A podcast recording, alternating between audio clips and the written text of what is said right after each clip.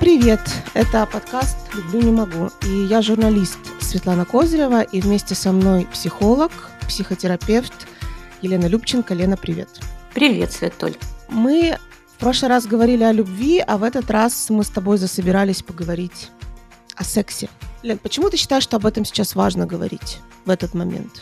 Ну, э, эта тема звучит, а, про эту тему есть вопросы, и эта тема обрастает всякими мифами, поэтому я считаю, что по нашему с тобой обыкновению стоит эти мифы развенчивать, насколько это возможно. Мы посмотрим, насколько это возможно, потому что, знаешь, у меня в чем сомнение? У нас нету какой-то бодрой такой статистики про а, вот эту войну, про последнюю войну, и мы с тобой будем опираться на старую статистику, которая, ну, по многим причинам уже устарела, мы будем об этом говорить, и на какой-то наш опыт, твой журналистский, мой психотерапевтический, ну, какие-то такие э, можно сделать выводы и серьезно поговорить на эту тему. Да, ты что хотела спросить? А я хотела про секс спросить. А, вот, давай. Что, когда мы с тобой обсуждали это за кадром, так сказать, ты говорила, что, что есть две реакции. Люди или наоборот друг к другу прямо не могут насытиться, либо есть люди, которые замирают, да, и не хотят ничего, и это длится месяцами. Вот такое как бы замораживание. Что происходит в парах, которые находятся друг с другом рядом, вот именно в этом, э, в этом отношении?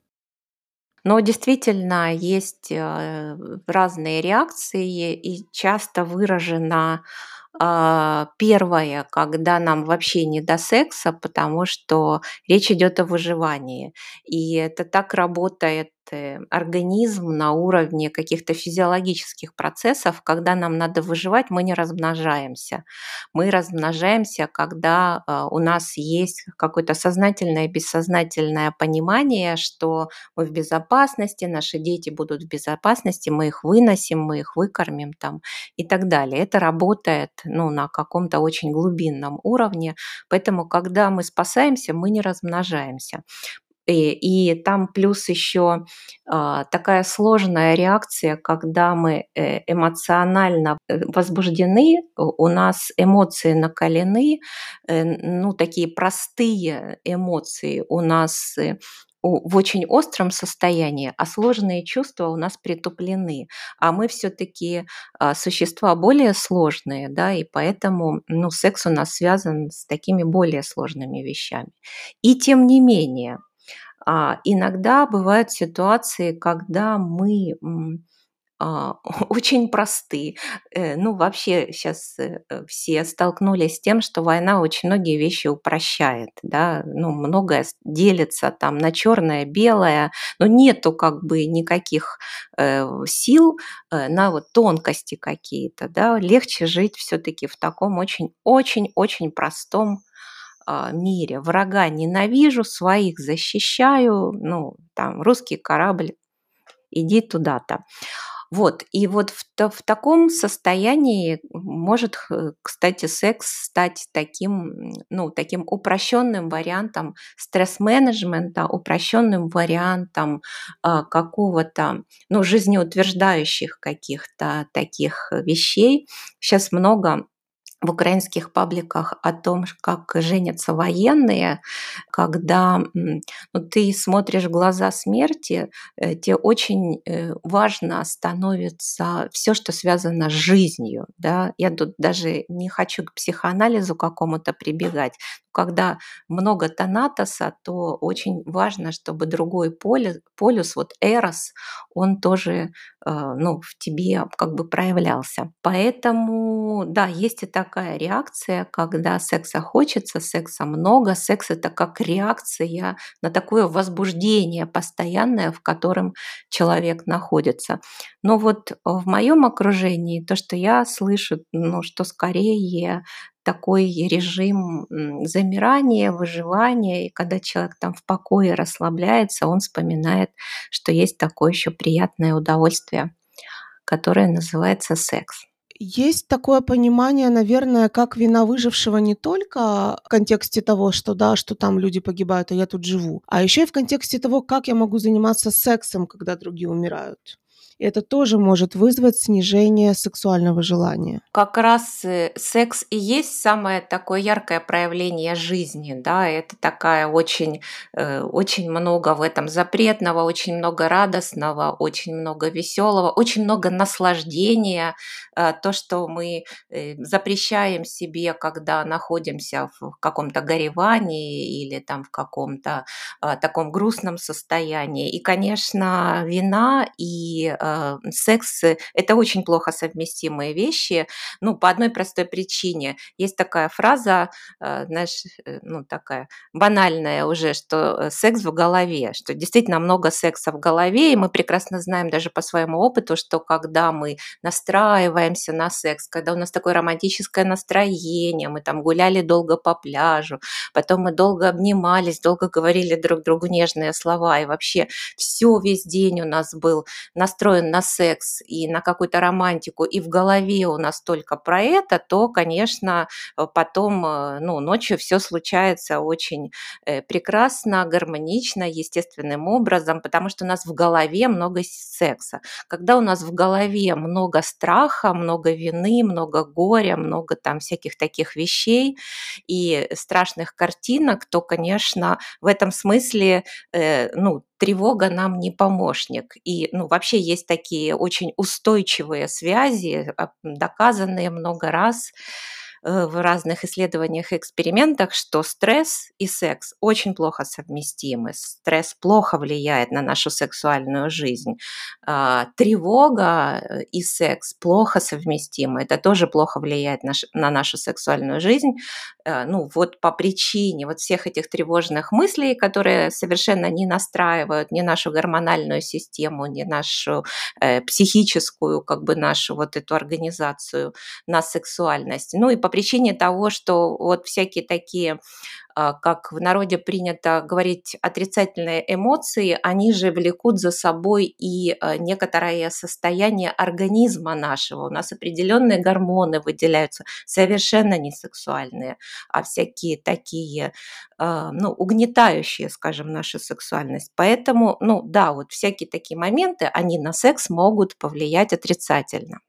Но, к сожалению, вот то, что я и читала, и говорила, и читала на каких-то форумах обсуждения, что женщины, даже находясь э, в более или менее безопасной ситуации, то у них вплоть до того, что пропадают э, месячные вот из-за этих переживаний, а о сексе вообще речи не идет, потому что этот бесконечный страх диктует вот э, такие буквально физиологические изменения кто-то выйдет из этой войны э, или из каких-то ее эпизодов с посттравматическим синдромом, и тогда это будет лечиться, ну, как, э, как посттравма э, разными способами терапией, безопасностью, какими-то там расслаблениями, переоценкой э, в своей жизненной ситуации. Конечно, очень важна близость. Ну, конечно, ну просто это же тоже такая реакция человека психофизиологическая, когда нас обнимают, мы же знаем, там начинает окситоцин выделяться, мы расслабляемся, а, но сейчас часто объятия не к сексу приводят, а к слезам, потому что мы э, несем себе так много напряжения, что когда чуть-чуть э, чувствуем себя в безопасности, оно просто из нас начинает выходить слезами какими-то такими, таким гореванием. Все равно я верю, что, как это сказать, жизнь возьмет свое. Все равно я даже знаю, что беременеют люди а в это время. У меня есть много откликов э, в публичных страничках, когда я спрашиваю, что вам война дала? Вот я, мы не могли забеременеть много-много лет, а вот сейчас у нас это получилось. Мы выпали из своей жизни, из ритма жизни. Мы сидим там где-то в маленьком городке, без работы, без ничего. Смотрим друг на друга, понимаем, что вообще кругом творится. И у нас получилось забеременеть, например. Неисповедимы пути Твои, Господи. Вообще человек – удивительное существо.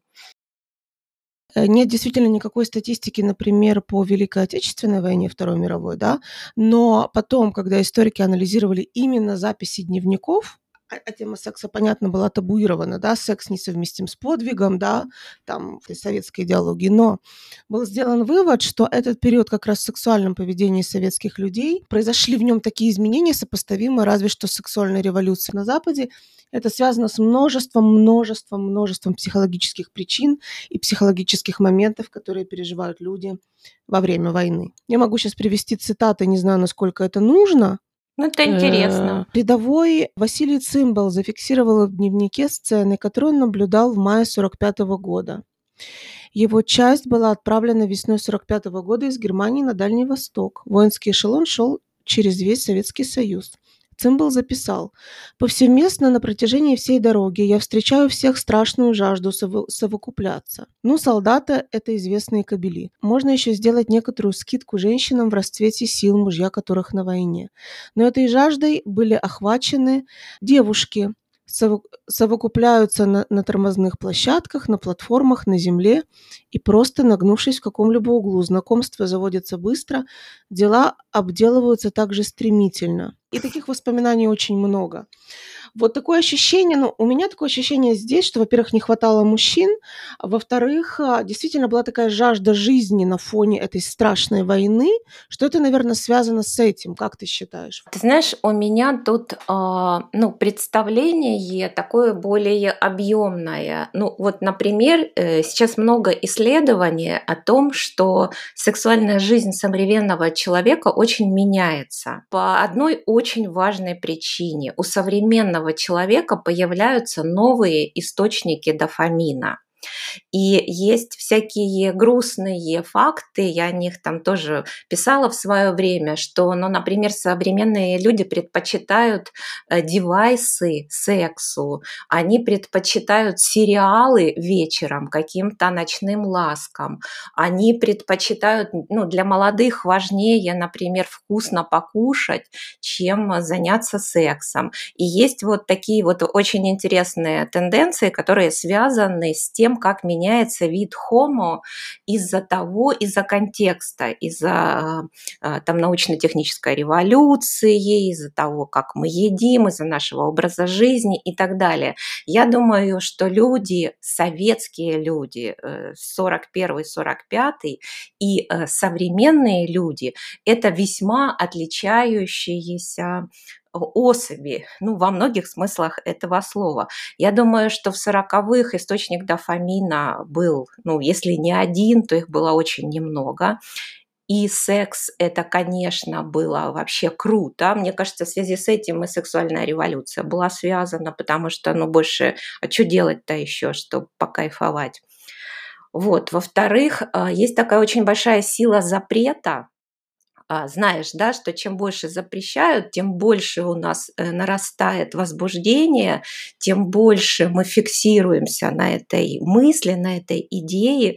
И я думаю, что всех понесло в Советском Союзе, э, ну вот во время войны, в том числе и поэтому.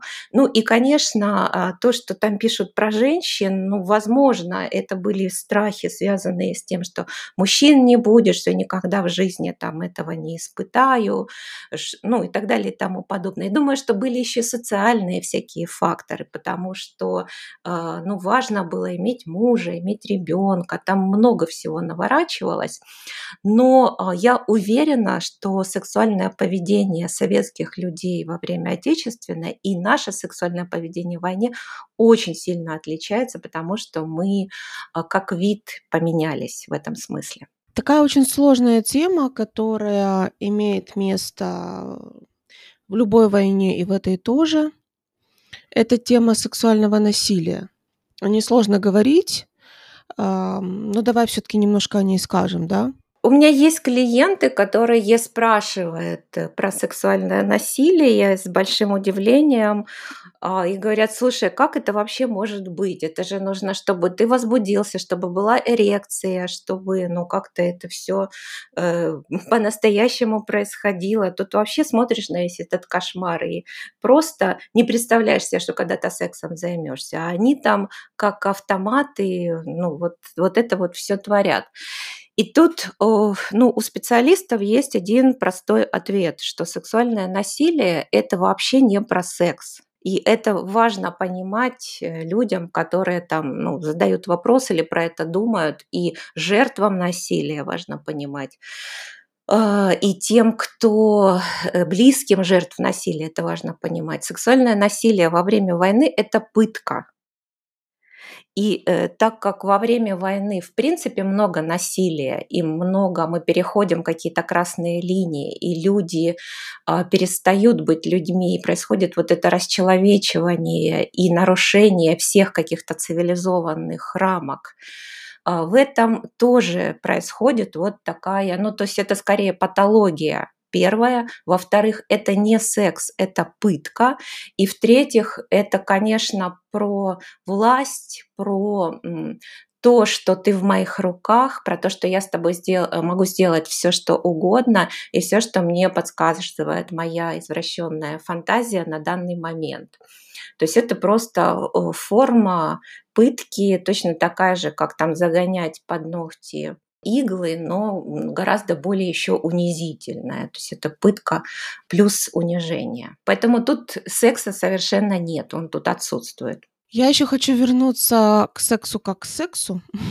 Давай, к нормальному а, вообще, здоровому, к сексу здорового человека. Так меня зацепило то, что ты сказала вначале, что секс это про наслаждение.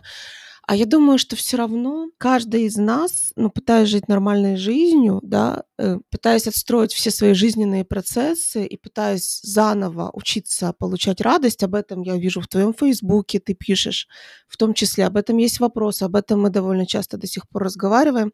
Люди некоторые только недавно начали в кино, кино смотреть или в кино ходить, да, просто возвращаться к каким-то вот простым радостям, да, жизненным.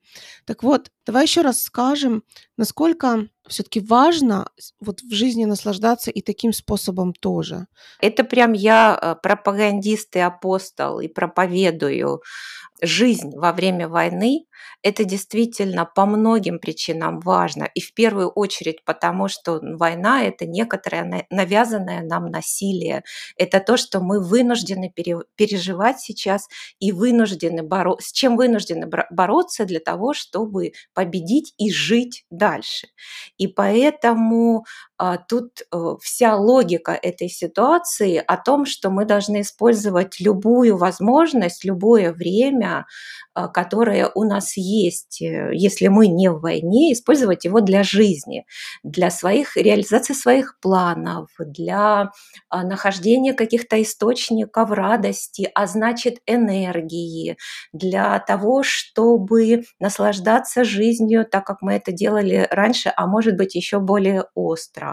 Это первый момент, но это просто как бы логика нашей жизни, она в том, чтобы мы жили, а не в том, чтобы мы умирали, когда э, нам ничего э, когда нет реальной ситуации, которая приближает нас к смерти, чтобы мы сами не загоняли себя в угнетенное депрессивное состояние и не умирали заживо. Второе – это то, чему нас учит Израиль.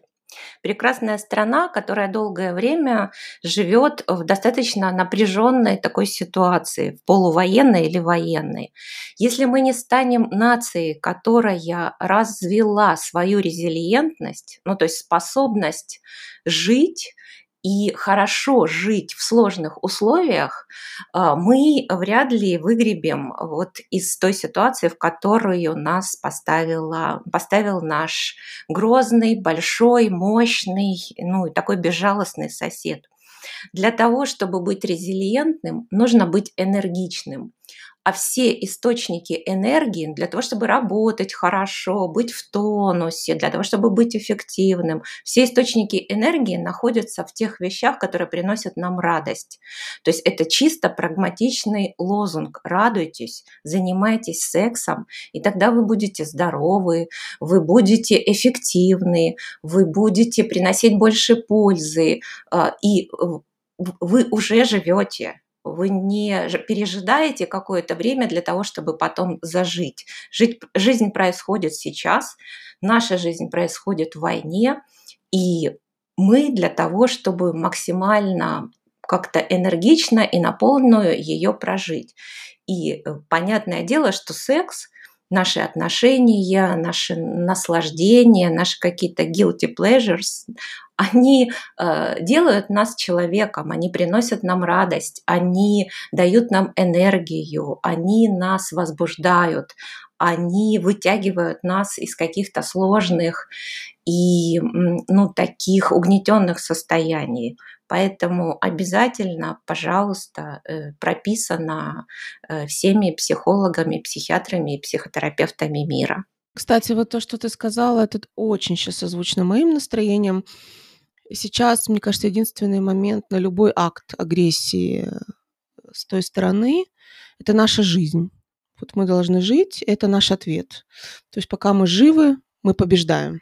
Ну, мне кажется, что да, это очень бесит противоположную сторону, когда они нас бомбят, а там в Харькове в парках высаживают цветочки, очень выметены улицы, в Ирпене там, знаешь, все уже сделали, наладили и украшать начинают. То есть это же тоже проявление жизни, это проявление сексуальности, это наши либидо. Все, что связано с креативностью, это же тоже наша сексуальность и либидо. И мне кажется, это бесит бесит ту сторону, ну, просто невероятно. Поэтому, да, это наш вклад в победу. На этом, я считаю, на этой точке стоит попрощаться. Это был подкаст «Люблю, не могу» Светлана Козырева, Елена Любченко. Всего доброго!